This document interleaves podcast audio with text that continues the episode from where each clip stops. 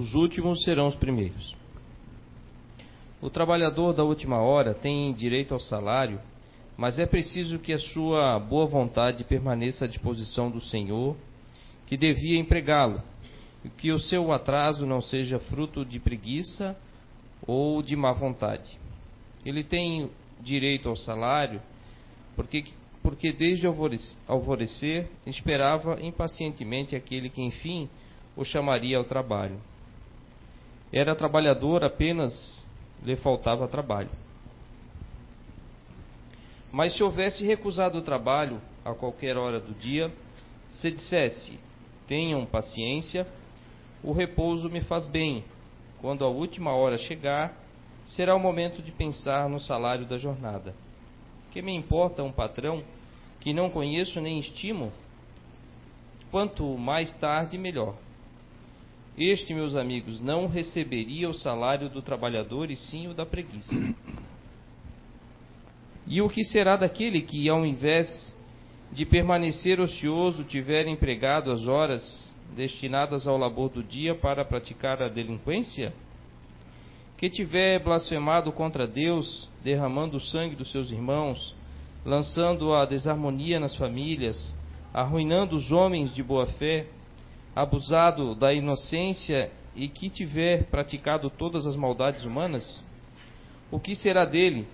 Será suficiente dizer na última hora: Senhor, utilizei mal meu tempo, emprega-me até o fim do dia, para que eu faça, pelo menos, um pouco da minha tarefa e dá-me o salário do trabalhador de boa vontade?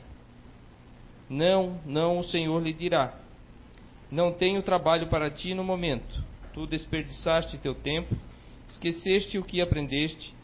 Tu não sabes mais trabalhar na minha vinha. Recomeça aprendendo, e quando estiveres mais disposto, virás até mim e abrirei o meu vasto campo, e poderás trabalhar a qualquer hora do dia.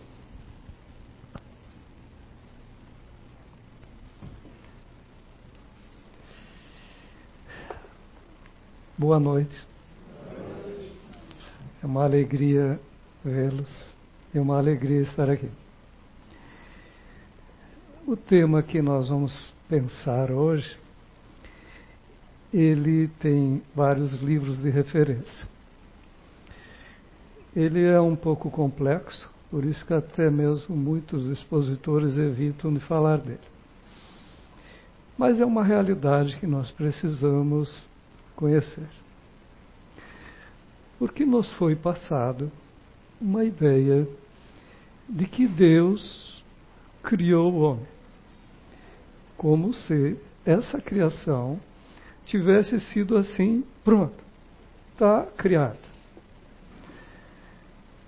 Mas o, a doutrina espírita, ela veio nos abrir os olhos no entendimento de como é essa criação de Deus referenciando uma frase que encontramos no Evangelho de Mateus, no capítulo 3, no versículo de 8 a 10, as palavras de João Batista, em que ele alerta aos fariseus e saduceus, dizendo assim: E não supondes que deveis dizer entre vós: Temos por pai a Abraão. Pois eu vos digo que, mesmo destas pedras, pode Deus erguer filhos para Abraão. Sendo o sentido de erguer, no sentido de acordar ou despertar filhos para Abraão. Ora, nunca se foi entendido essas palavras de João Batista até que a doutrina espírita nos trouxe clareza de compreensão. No livro dos Espíritos, o primeiro livro básico da doutrina espírita, Allan Kardec aborda essa questão da criação. E ele lembra que a ciência ela classifica a natureza em três reinos: o mineral, o vegetal e o animal. E ele pergunta se o homem não poderia ser considerado um quarto reino, uma quarta classe da natureza. E os espíritos confirmam que sim. Então vemos que no mineral, é? no vegetal e no animal, há sim um encadeamento das coisas. O, sendo que cada um tendo características próprias, mas que vão se entrelaçando nas suas fases assim mais adiantadas. Então, no mineral, nós encontramos assim uma matéria que dizemos inerte, mas formada por elementos químicos que têm uma força de coesão que os mantém agregados.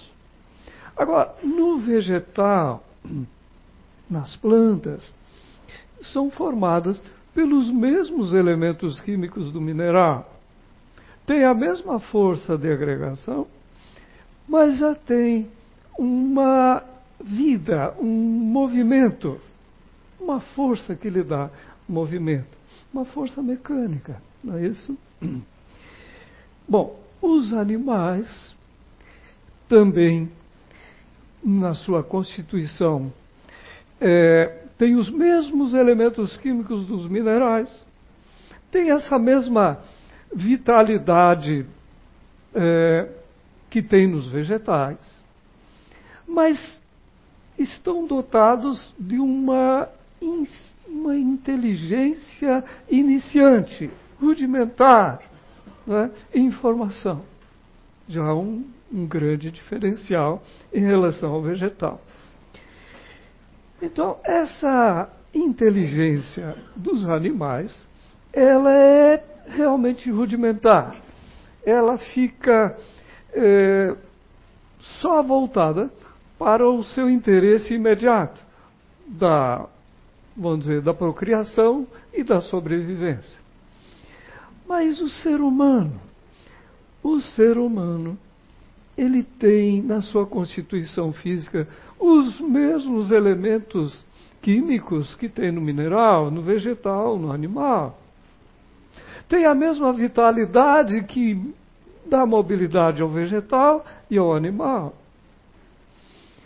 Mas tem o hominal, tem uma inteligência desenvolvida.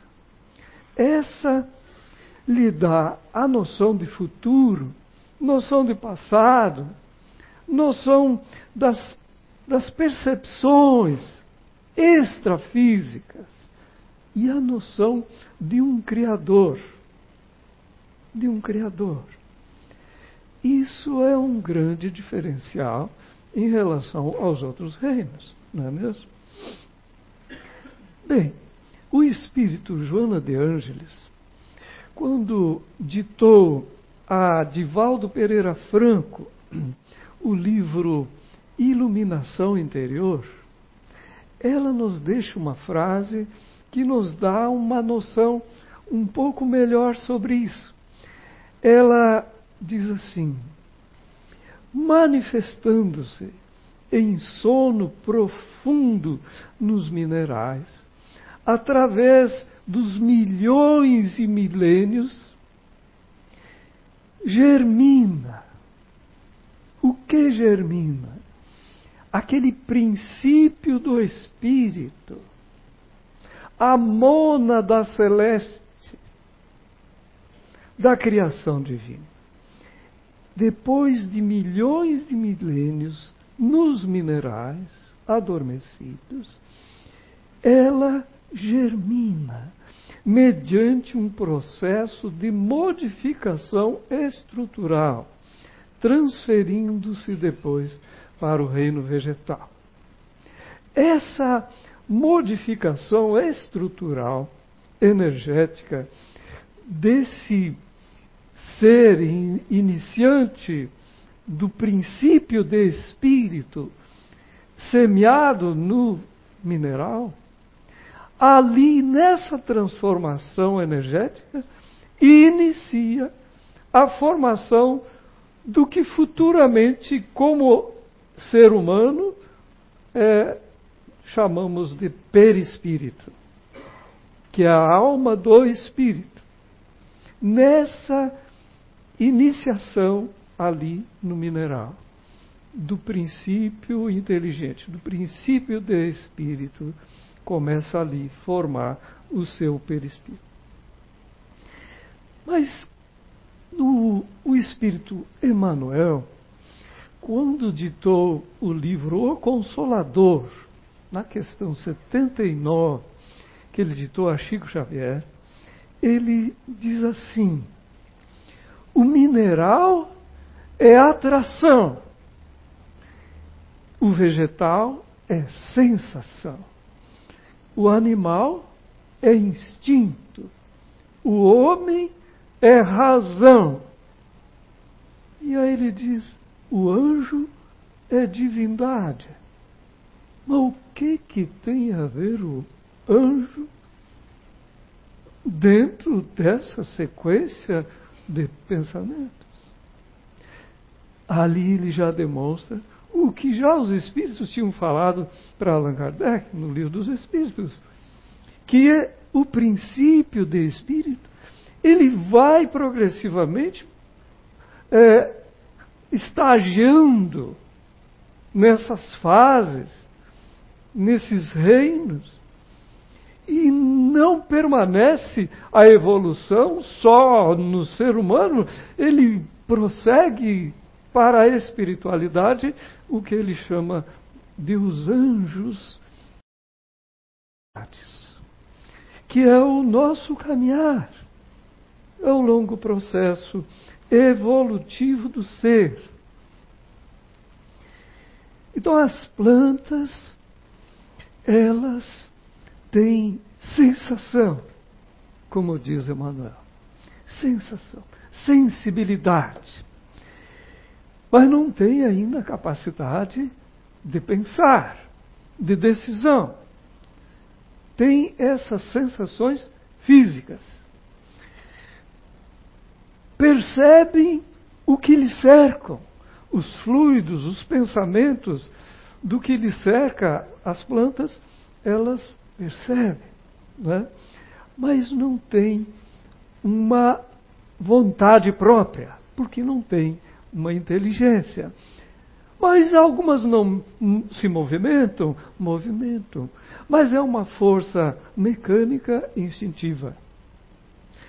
E mas que já demonstra um, um adiantamento, buscando uma evolução.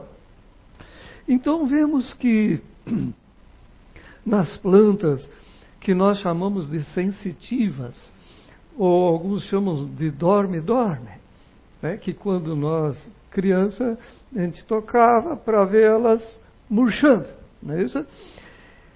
Nessas plantas, elas demonstram uma sensibilidade bem maior do que as outras. Assim como as plantas que chamamos de carnívoras, ainda mais. Então, vemos que nelas há uma sensibilidade mais visível, o que nas outras também tem, mas não era tão aparente. Mas elas não pensam ainda. Mas é, é, um, é um instinto de sensibilidade que está sendo desenvolvido nessa fase. E que é assim uma fase mais adiantada do vegetal para o animal. Então, o princípio de espírito que estagia ali naquele vegetal, que chegou até essa fase, ele já está propenso, mais apto a depois estagiar nos animais. Mas essa sensibilidade instintiva, esse, esses movimentos instintivos dessas plantas, elas existem em nós, permaneceram em nós no, ficou agregado no nosso perispírito. Enquanto nós estamos pensando aqui, refletindo, o nosso organismo não está funcionando. Instintivamente, mecanicamente, Isso veio de quando? Desde aquele período em que o nosso perispírito absorveu, agregou valores, sensibilidades nessa fase da sua evolução. Então, temos resquícios daquela, daquele momento, não é isso? Bem, as plantas, então, os animais, é, têm um caminho evolutivo. Os animais, é, quem tem animal doméstico, levanta o braço. Quem tem, olha, a maioria tem. Não é isso? Nós não, não olhamos para os nossos animais e dizemos assim, mas como você é inteligente, só falta falar. Não é isso? E alguns até comparam assim e dizem, parece, você parece mais inteligente do que o fulano. É Mas essa observação não é nossa de agora, ela é muito antiga. No tempo de Allan Kardec, ele já tinha feito essa observação e perguntou aos espíritos: por que isso? É? Isso se encontra na questão 592, em que ele pergunta é, quanto à inteligência, se compararmos certas pessoas com certos animais, vamos achar que alguns animais, sob certos aspectos, se mostram superiores. Que não tem bem uma linha definida entre um e outro. E às vezes a gente acha bem isso. Mas vamos ver então a resposta dos espíritos, que é não para Allan Kardec, mas para mim para nós. Não é? Então eles nos dizem assim, que o homem é assim uma chamada de atenção. Eles dizem assim, o homem é um ser à parte, mas que desce muito baixo muitas vezes, mas que pode elevar-se muito alto quando assim decide. Pelo físico, é, como os animais, até menos bem dotados do que alguns deles que têm outras necessidades. E aí eles dizem: pobres homens, que vos rebaixais mais do que os brutos, não sabeis distinguir-vos deles? E aí lhe dá um fator de reconhecimento. Ele diz: reconheceis o homem pela faculdade de pensar em Deus. Ah, se nós pensássemos mais em Deus. Então é uma chamada de atenção, não é mesmo? Bom, então os animais, eles agem por um instinto. Instinto. Mas alguns demonstram uma certa vontade. Sim, porque eles estão desenvolvendo uma inteligência inicial, rudimentar. E aí eles desenvolvem essa inteligência de acordo com as suas necessidades, que não são muitas e são necessidades imediatas. Mas não têm ainda é, vontade própria assim de decisão. Então eles estão limitados a certos interesses imediatos, principalmente da reprodução e da sobrevivência. Bom, então vemos que na natureza é, tudo está em evolução. Ora, isso é um conceito antigo, realmente mas que nós espíritas temos uma compreensão mais lúcida. Temos plena certeza disso. O princípio, então, de espírito que estagia no animal ainda não alcançou a plenitude da razão. E por isso ele não tem é, essa liberdade de escolha, que nós chamamos de livre-arbítrio. Porque a inteligência do animal é iniciante, rudimentar. E isso nós temos que ter é, consciência. Então não podemos cobrar dos animais, bater neles porque eles fizeram alguma coisa errada. Não é isso? Eles não têm essa capacidade de discernir.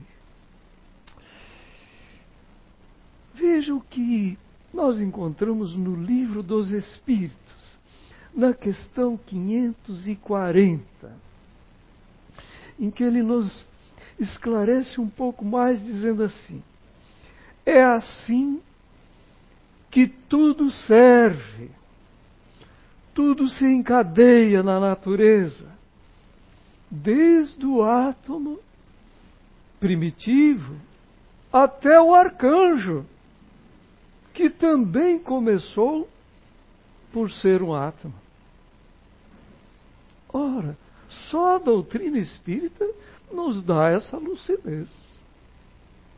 Porque todas as outras é, filosofias, elas têm uma ideia de que Deus criou o homem, Deus criou o animal e que criou os anjos. Só nós, espíritas, temos consciência dessa cadeia evolutiva. Veja ali, até o arcanjo, que também começou por ser átomo.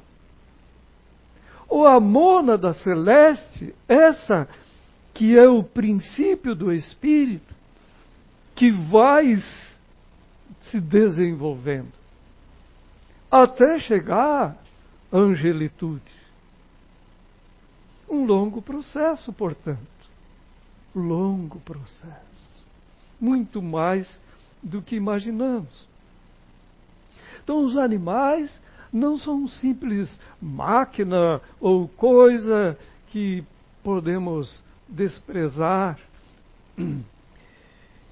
Eles têm uma capacidade limitada e, por isso, não são responsáveis pelo que fazem. Né? E nós temos que ter essa compreensão. Ao contrário do ser humano, que tem a capacidade de discernir, tem o livre-arbítrio e responsabilidade das suas escolhas. E ao desencarnar, ele se arrepende e tem o que chamamos de expiação pelas consequências dos seus atos. E os animais não têm isso. Não tem. Bom, então cada espécie animal, ela, como as diversas plantas, diversas categorias, elas favorecem o desenvolvimento de aptidões diversas.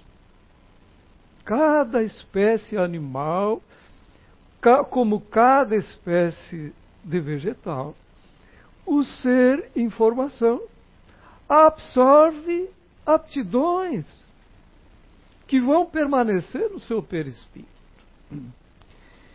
Então vemos que, por exemplo, as tendências de algumas aves de repetir ou imitar vozes ou sons né? Porque a gente pensa logo num papagaio que, que arremeda a gente, a gente diz. Né? Mas tem pássaros que eu conheço lá na Amazônia, por exemplo, que arremedam os outros pássaros, que cantam semelhante. Tem pássaros que imitam os macacos, a voz dos macacos. Que se tiver um trator arando a terra, ele é capaz de tentar imitar. Ora, nessa fase, esses animais estão fazendo o quê? Para poder imitar, ele está tendo desenvolvendo a memória para poder repetir o que ele escutou. Está desenvolvendo uma capacidade intelectual e fonadora. O sistema fonador da palavra que nós usamos hoje, que está pleno no nosso ser hoje, iniciou a ser formado nessa época, por essas aves, desenvolvendo o sistema fonador. Assim como, dizemos, os macacos, que têm um, um adiantamento visível em relação aos outros animais, é o único animal que fica, que anda em duas patas significando um grande avanço evolutivo. Além disso, de imitar gestos né, dos humanos e outros. Já para as suas necessidades, eles procuram desenvolver ferramentas. Então, estão desenvolvendo inteligências. Inteligência. Aptidões, capacidades, inteligência. Então, esse ser com relativa inteligência que habita no animal, é? em certos momentos está bem próximo do ser humano, mas vemos que a, a diferença é muito grande. E é até uma curiosidade mas que distância está, então, a alma do animal para a alma do ser humano? Ora, essa curiosidade Allan Kardec também teve. E ele perguntou. Está lá na questão 597 do Livro dos Espíritos. Né? A distância entre a alma dos animais e, do ser, e a alma do ser humano, dizem os Espíritos, que é equivalente à distância entre a alma do ser humano e Deus. Imagine a nossa distância para Deus. Hum, nem podemos imaginar. E os Espíritos dizem que a distância da alma do animal para a alma do ser humano seria equivalente.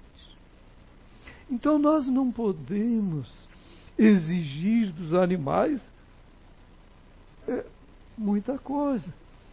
É Compreendê-los, ajudá-los. Então, esse, sua pouca evolução, por não ter livre-arbítrio, é, não tem escolhas. Isso vai sendo agregado progressivamente. Ora, então, esse, essa alma dos animais, é, que está em formação, é? ela, quando o animal desencarna, que esse ser se desprende do corpo, é, acontece o quê? Nós sabemos que a alma do ser humano, ela vai para o umbral, vai, dizem os outros que vai para o céu, né? Mas ah, vai para algum lugar e nós sabemos que não nascemos logo em seguida, ou seja, não reencarnamos logo em seguida, porque há uma necessidade nossa de um processo de avaliação do que foi feito, do que não foi feito. É. Mas e a alma dos animais? Que não tem inteligência, não tem livre-arbítrio, não tem necessidade de expiação. Essas almas dos animais, dizem os Espíritos que elas são aproveitadas de imediato, ou seja, em pouco tempo, elas, hum, essas almas são aproveitadas em outros animais que estão nascendo. Então, rapidinho, eles nascem de novo. Mas não é o que vocês estão pensando. Vocês pensaram que então o Totozinho 2, que está lá em casa, seja a alma do Totozinho 1 que morreu esses tempos. Não é. Alguém riu lá para trás.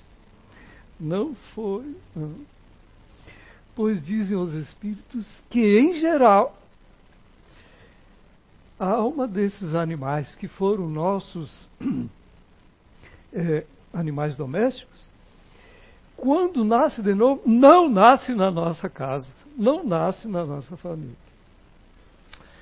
E eu vou explicar por quê. Eles dizem por quê. Então, os animais, diz eles, progridem pelas circunstâncias da vida e devem ser auxiliados pelos seres humanos, que devemos tratá-los como animais e não como humanos. O que, que nós fazemos? Ah, tá frio, vem cá, que eu vou botar uma roupinha em você. Que coisa. É claro, nós amamos o bichinho. Não queremos vê-lo sofrer.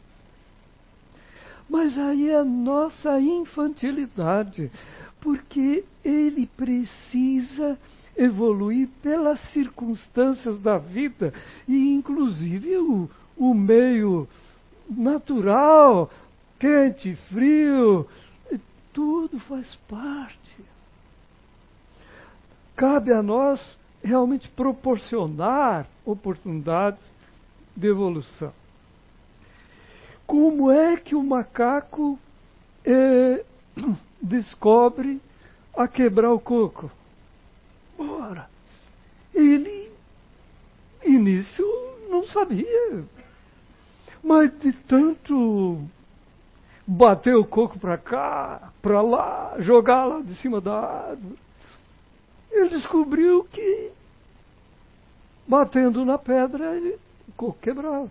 Então, pelas circunstâncias da vida, o animal vai desenvolvendo habilidades, desenvolvendo capacidades intelectuais desenvolvendo inteligência.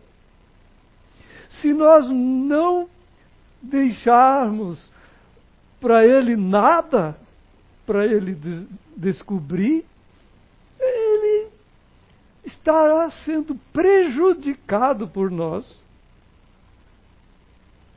E é o que nós normalmente fazemos. Até eu fazer isso. Então, por isso que os espíritos dizem que, em geral, eles não nascem de novo na mesma família. Não. Vai nascer lá no Japão, mas não aqui. Tá certo?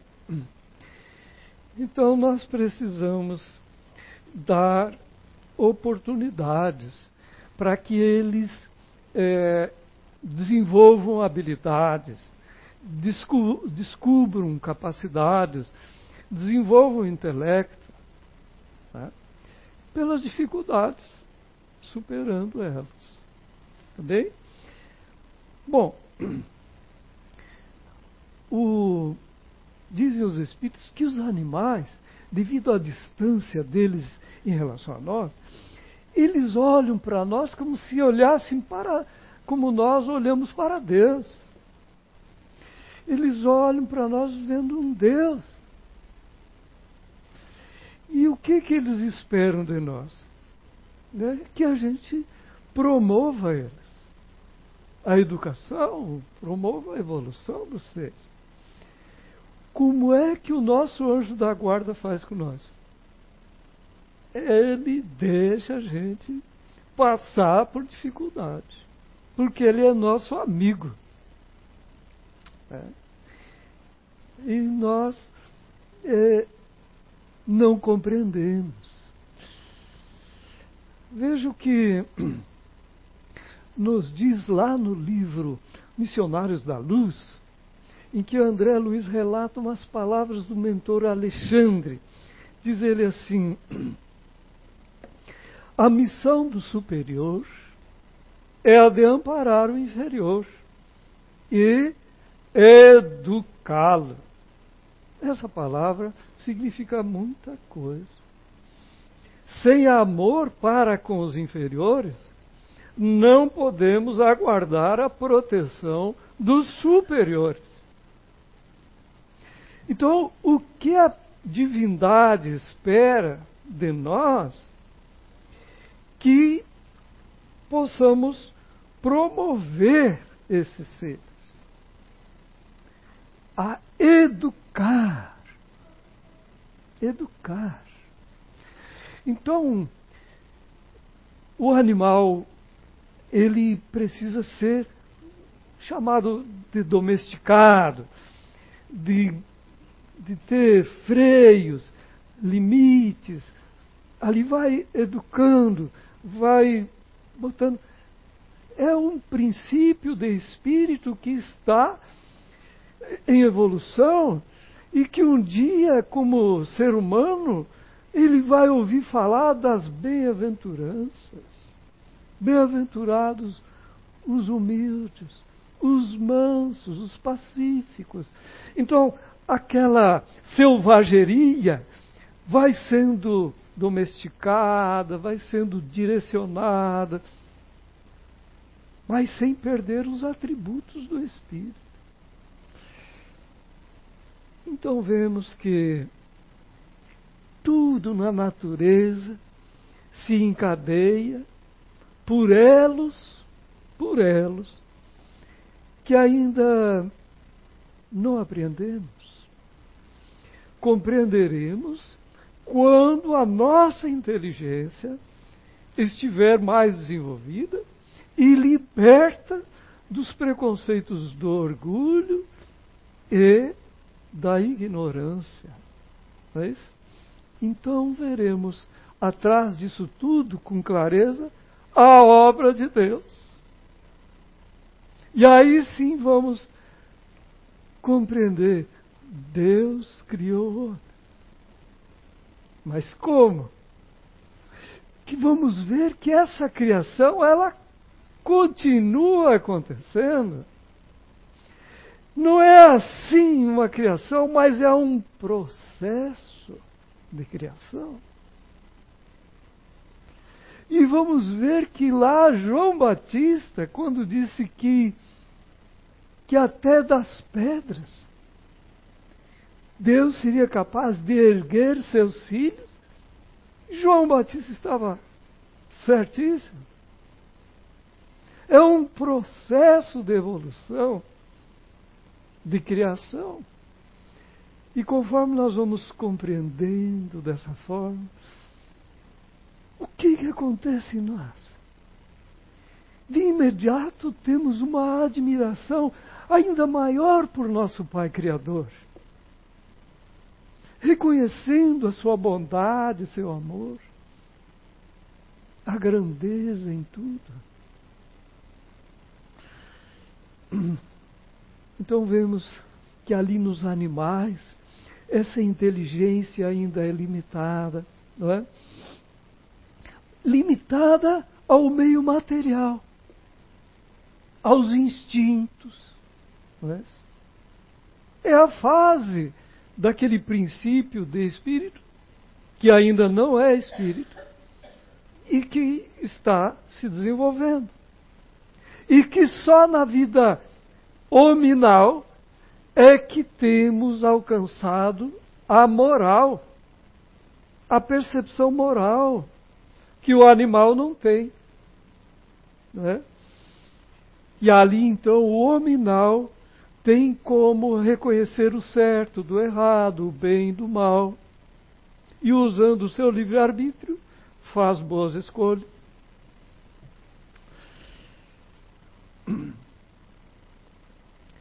Se é assim, podemos dizer que o ser humano tem uma dupla natureza. Tem uma dupla natureza. Pelo nosso corpo que veio nessa formação, participamos da natureza animal e dos seus instintos. Mas pela alma, pelo Espírito, nós participamos da natureza dos Espíritos. Da natureza dos Espíritos. Então, quanto mais inferior for o espírito, mais apegado, mais ligado a esse lado, essa dupla é, do lado animal. Dá preferência aos instintos. E ali nós lembramos da sensibilidade das plantas. Né?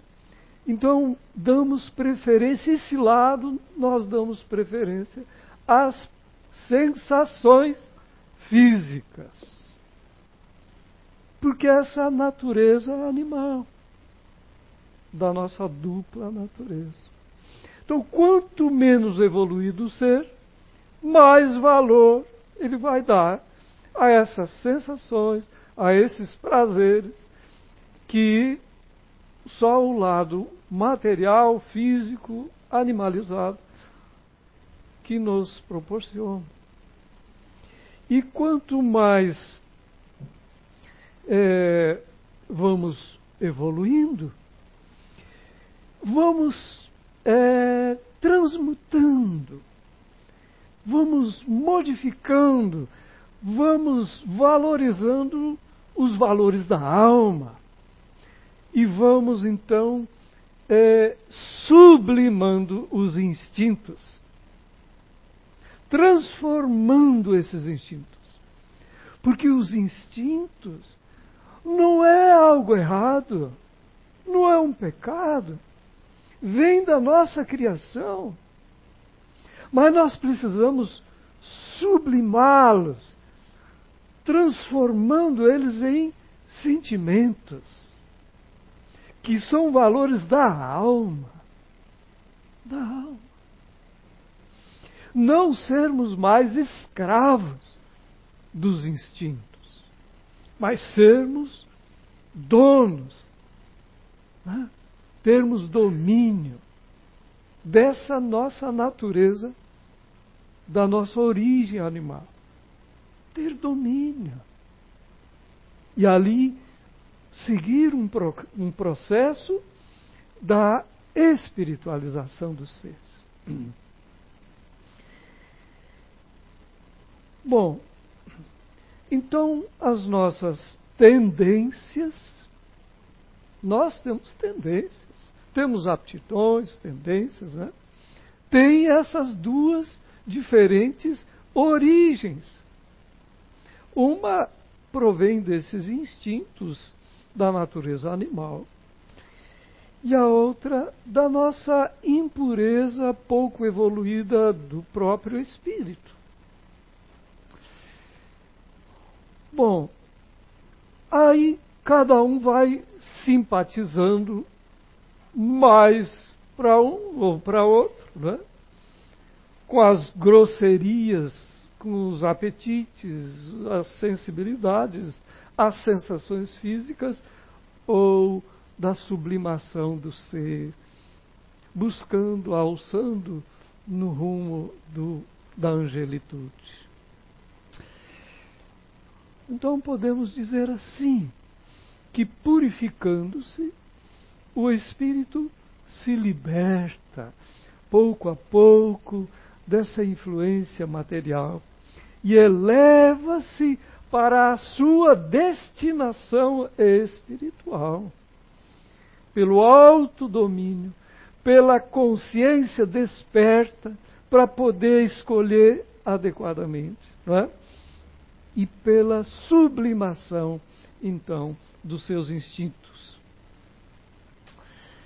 Ora, esse é um processo longo, muito longo, que nós viemos transitando nele, mas não podemos nem calcular quanto tempo.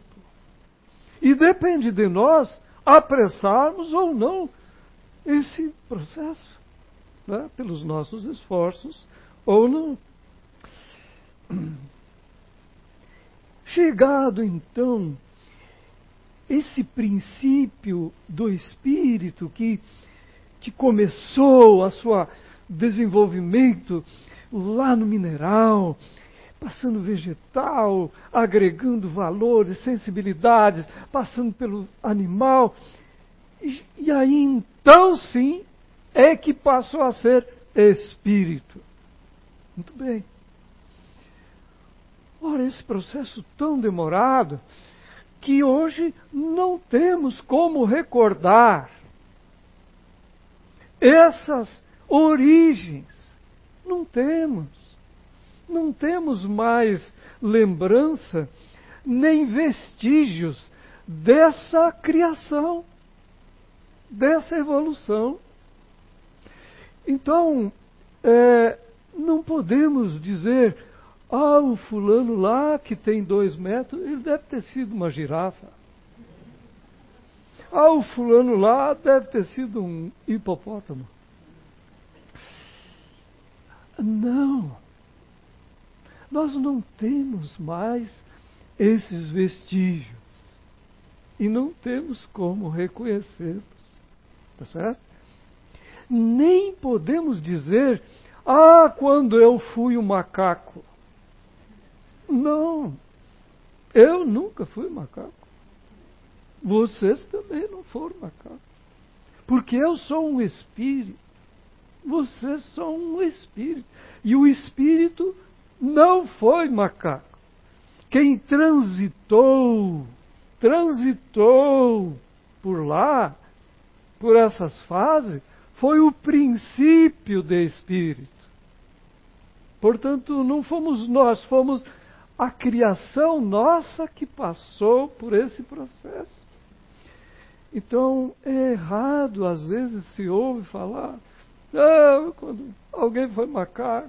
Não, nós transitamos agregando valores e aptidões nessas fases, mas nós não éramos ainda espírito. Portanto, não podemos dizer que nós fomos, não, não transitamos na criação divina. Tá bem? Bem, mas o princípio espiritual dos animais e o espírito hominal têm a mesma origem. Isso é importante reconhecer. A mesma origem na criação divina. Só que o espírito, o hominal, já passou por todo esse processo de elaboração e deve colocar-se acima, é? bem acima da existência do animal. Que a constituição do animal é tão diferente da constituição humana que a alma do animal não é capaz de habitar num corpo de um ser humano. Assim como a alma de um humano não tem condição de habitar no corpo de um animal. É fluidicamente, energeticamente impossível. Diferente. Certo? É uma questão física. Nós temos que entender isso. Mas tudo na natureza, então, se encadeia e tende para a unidade, que é Deus. Ora, Deus não foi Ele que criou a mônada celeste do princípio do Espírito? Então, nós saímos de Deus e estamos fazendo uma longa trajetória para retornar a origem, retornar a Deus. Como diz no Evangelho, Deus é amor. E só pelo nosso amor é que vamos nos aproximando, vamos nos é, chegando próximo dessa origem do amor. Então, todo esse processo é para desenvolvermos o nosso amor, para reencontrar o Criador. É um longo caminho, mas é um, vamos dizer, um longo, uma longa criação. Não foi assim criado. Estamos continuando sendo criados. Eu fiz um quadro demonstrativo. Eu espero que consigo ler lá de trás que o quadro não é tão grande. Então, vejam bem, se nós olharmos aqui à esquerda, tem aqui uma, uma linha aqui do mineral, do vegetal, do animal e do ser humano. E aqui em cima, valores, princípios. Ó, os elementos químicos nós encontramos tanto no mineral, no vegetal, no animal e no ser, na constituição do ser humano, não é mesmo? O princípio da vitalidade que dá movimento, um mineral não tem, mas tem no vegetal, no animal e no ser humano. A aura, essa essa, essa questão do, dos fluidos, da energia que, que nos dá o princípio vital, ela nós encontramos aqui no vegetal, no animal e no ser humano. O princípio de espírito, ele nós encontramos no mineral, no vegetal, no animal, não tem no ser humano. Claro, o ser humano já não é mais um princípio de espírito, já é um espírito, não é mesmo? Então, o princípio de inteligência começa lá no mineral, no vegetal e no animal. Agora, o pensamento fragmentado só tem no animal. O vegetal não tem ainda capacidade de pensar. Mas o animal está desenvolvendo sua capacidade de pensar. Mas é fragmentada. Só naquela hora que ele tem uma necessidade, ele pensa para resolver e depois, pronto, deita na sombra. Né? Agora, o pensamento contínuo, esse é nosso. Quem consegue parar de pensar? Ninguém consegue mais parar de pensar, porque já não somos mais animal. Não é mesmo? Então, o pensamento contínuo só encontramos aqui embaixo, no ser humano. A razão só no ser humano. Então, espírito só o ser humano, não o princípio de espírito. Se tem espírito, o perispírito está completo. A alma, não é isso? Temos o livre-arbítrio, temos a evolução moral, a evolução espiritual, temos a responsabilidade, o conhecimento de Deus e consciência do futuro. Veja quanta diferença aqui do ser humano em relação ao animal. Não podemos nos é, comparar, nem nos rebaixar a essa sensibilidade das percepções dos instintos animalescos. Somos convidados a dar passos evolutivos, tá certo? Mas quanto à purificação do espírito, que nos levará a essa angelitude, requer o que ninguém gosta. Esforços. É, porque nós, por aquela nossa tendência meio animalesca, preferimos assim que as férias sejam grandes, que a gente fique só deitado na sombra. Mas o rumo da angelitude requer esforços, superação, superação, não é isso? Para vencer o nosso comodismo dos instintos animalizados e desabrochar em nós as potencialidades divinas. Vós sois deuses. Vamos então começando a compreender o Evangelho.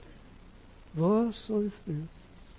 As potencialidades divinas da angelitude que estão em nós. Não é mesmo?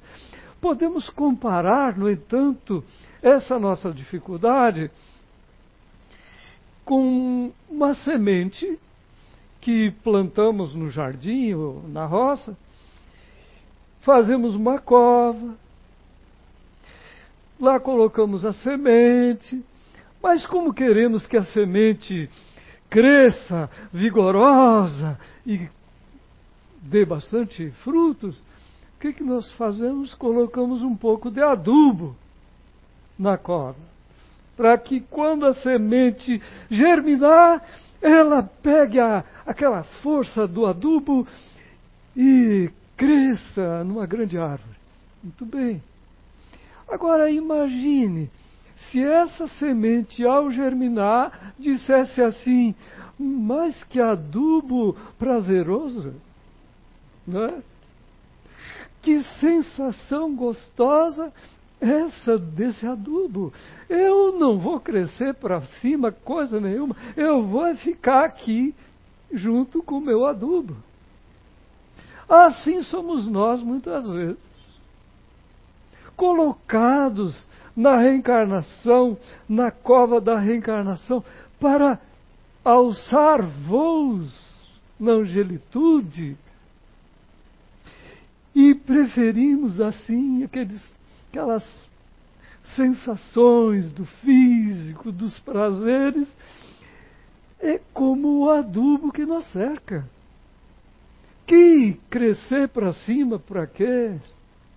Está tão bom somos que nem a semente na cova. Ou não? Estamos aqui para dar um basta nisso, porque quantas reencarnações nós fomos que nem essa semente, e agora somos até espíritas para dar um basta nisso.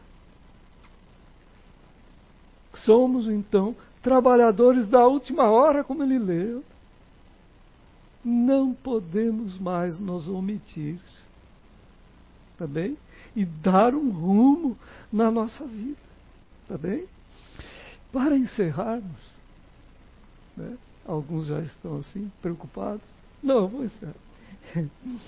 Para encerrar, eu trouxe mais uma lembrança do livro dos Espíritos, obra básica que todos precisamos conhecer, entender, ler. Na questão 607, tem essa frase muito bonita que diz assim: reconhecei a grandeza de Deus nessa admirável harmonia, mediante a qual tudo é solidário na natureza. Acreditar que Deus haja feito, seja o que for, sem um fim, e criado seres inteligentes sem futuro, fora blasfemar da sua bondade, que se estende por sobre todas as suas criaturas. Isso. Só o entendimento que nos faz reconhecer isso. A bondade e misericórdia de Deus. Então, agora sim, para encerrar, uma última frase muito bonita que está no livro Na Seara do Mestre, que eu recomendo também a ler de Pedro Camargo, em que ele fala sobre essa evolução do, do princípio espiritual, ele diz assim: que a cadeia da evolução é semelhante à escada de Jacó, que está lá no Antigo Testamento, cujas extremidades se apoiavam respectivamente na terra e no espaço infinito. Os elos dessa corrente são como as areias do mar e as estrelas do céu. Os animais se humanizam, os homens se divinizam. Vós sois deuses, rezam as Escrituras. A marcha é contínua e progressiva, para frente ir para o alto. A velocidade é nós que escolhemos, pelo nosso esforço. Tá bem? Não é bonito tudo isso? Não é vergonha nenhuma imaginarmos que nós não fomos assim criados, que estamos sendo criados. Continuamos pela bondade divina. Tá certo? Graças a Deus.